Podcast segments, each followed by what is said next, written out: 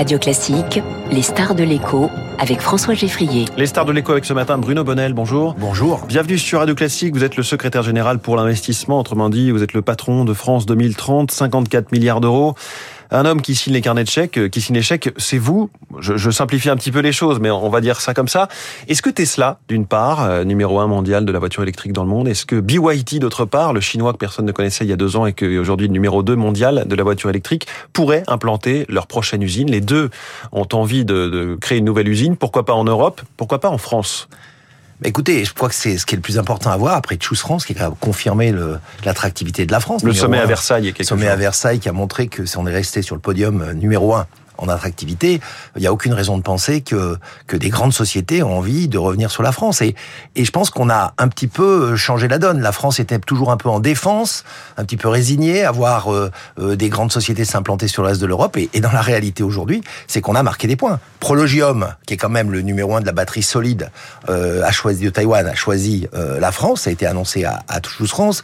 Global Foundry a choisi avec ST de doubler la production de chips en France euh, à Kroll dans l'Isère. Il euh, n'y a aucune raison qu'on soit pas sur ces deals-là. Et on va se battre jusqu'au bout pour voir si, si ça a du sens. Et puis on a Là, en ce moment, on est en train de discuter, d'une part avec Tesla, d'autre part avec BYD.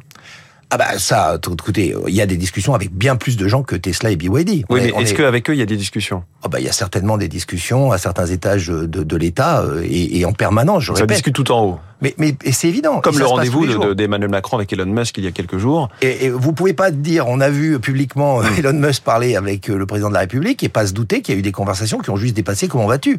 Qu'est-ce qu'on met sur la table pour tenter d'arracher leur arbitrage? Plein de choses. Alors d'abord, on a effectivement des, des, moyens économiques, on a de l'espace puisqu'on a des plans pour ré rénover nos friches et proposer des espaces d'installation.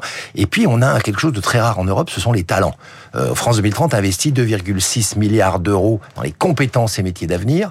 On est en train de développer d'une façon déterminée des nouvelles compétences. Un million d'objectifs de nouvelles formations avant 2030. Ça, ça va vraiment faire la différence. Et ça, ces milliards dont vous parlez, c'est dans des, enfin, dans des compétences, dans des postes qui pourraient aller dans ces usines dont on Bien parle sûr, on fait une usine de la batterie, une usine de l'hydrogène, une usine de, de transformation des véhicules thermiques euh, pardon, une usine, pardon, des écoles de la batterie, des écoles de l'hydrogène, des écoles de la de la transformation du, des véhicules thermiques aux véhicules électriques, euh, des compétences qui vont de, de techniciens jusqu'à doctorants, euh, et résultats sont là. On a effectivement aujourd'hui concrètement déjà formé plus d'une quarantaine de milliers de personnes à ces nouveaux métiers et ça continue. Il y a les compétences, il y a aussi la, la course aux subventions. On a un petit peu l'impression que les grands industriels mondiaux savent que les carnets de chèques des pays euh, riches sont de sortie et il faut monter les enchères. Bien sûr, bien sûr qu'il faut monter les enchères, mais il faut pas regarder ces subventions comme étant simplement de l'argent qu'on jette par les fenêtres. Et en tout cas, c'est pas de l'argent, c'est de l'investissement pour se dire est-ce qu'il est important dans cette course à la transition éco-énergétique d'attirer des industries de demain?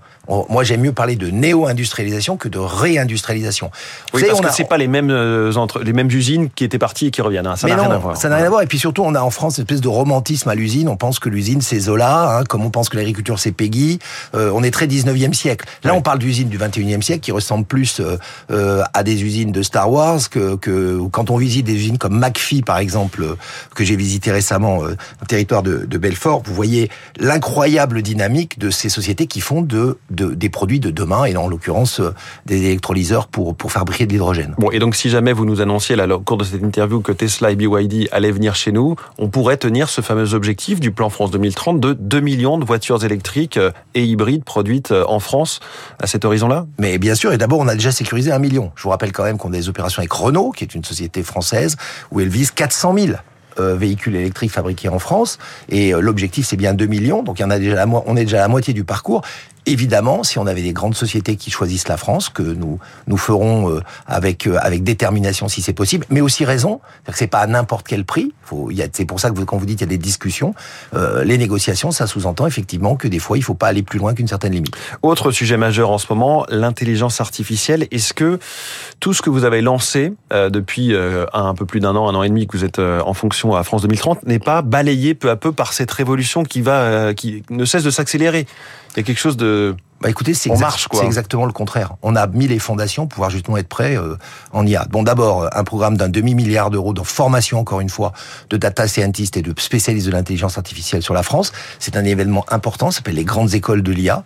Deuxièmement, l'intégration euh, même dans les processus de sélection de, de France 2030, hein, de l'intelligence artificielle, mais pas que, et de la réflexion sur euh, euh, dans la biologie, dans la santé, dans dans toute la complexité des sciences que nous adressons de cette IA. On est loin d'être en retard, voire probablement dans une dynamique très positive en France sur ces données-là. Par rapport à l'Europe ou c'est non par rapport au monde entier. Par rapport au monde entier, faut. Je pense que là encore une fois, il faut que que on change de cette espèce traditionnelle attitude où on considère qu'on est derrière. On a des chercheurs de pointe, on a les entreprises commencent à les intégrer de plus en plus. Vous savez ce que la, bonne blague, c'est qu'aujourd'hui on reçoit de plus en plus par exemple de dossiers, de propositions euh, de, de subventions à, à France 2030 faits par ChatGPT. C'est-à-dire que les entreprises ne sont pas attendues. Rédigées par euh, rédigées par les intelligences artificielles, bien sûr. Alors pas de chance, on, on les repère nous aussi, euh, par des systèmes euh, où quand j'ai pas de chance, à la limite, pourquoi pas. Hum. Mais c'est pour vous montrer que ça, ça y est, c'est rentré dans la tête des gens. complètement le processus. Mais bien sûr, c'est comme quand sont arrivés les moteurs de recherche. Si vous voulez, aujourd'hui, les, les, les, IA génératifs arrivent, arrivent mmh. dans les entreprises, arrivent dans la tête des gens, arriveront dans l'information. Il n'en a une, aucun doute. Bruno Bonnel, parmi les, les priorités qu'avait euh, énoncé le président de la République en, en, octobre 2021, le nucléaire. On a vu par la suite combien l'énergie était d'actualité. Est-ce que ça avance dans ce domaine-là? Ça avance beaucoup. Donc on a, on va annoncer dans les toutes prochaines semaines, au début du mois de juin, des plans nucléaires de petits réacteurs nucléaires ou des soutiens à des à des sociétés euh, euh, françaises qui, qui, qui se lancent là-dedans. Là, il y a une concurrence entre différentes start-up hein, du nucléaire. Sur Exactement, parce qu'il y a plein et parce qu'il y a plein de technologies. D'abord, il y a des technologies qu'on appelle de de fission traditionnelle, de fusion. On fait on fait l'inverse, on rassemble des atomes. Il y a également des dans dans la, dans cette dans ces catégories des sous-catégories. Donc c'est un problème complexe sur lequel on investit un milliard d'euros pour le moment dans la recherche. Mmh. À cause de ça, il y a évidemment les EPR et je répète la formation. Euh, vous verrez dans les dans les toutes prochaines semaines que les plans de formation en nucléaire sont importants. Et puis il faut aussi euh, démystifier le nucléaire. Le nucléaire d'aujourd'hui, euh, par rapport à celui d'hier, c'est Tesla contre deux chevaux. Euh, C'est-à-dire qu'en termes de sécurité, de qualité, de déchets, on a quand même passé des caps majeurs et on peut plus regarder le nucléaire comme on le regardait il y a 50 ans. Vous avez aussi lancé tout récemment le programme French Tech 2030. Quel est le principe? Bah, Le principe, c'est qu'on a choisi, on va choisir 100 sociétés euh, qui sont d'ailleurs en cours de sélection, puisque le, les candidatures ont été closes de 15 mai. On a quand même reçu euh, 9, euh, plus de 900 candidatures, c'est important.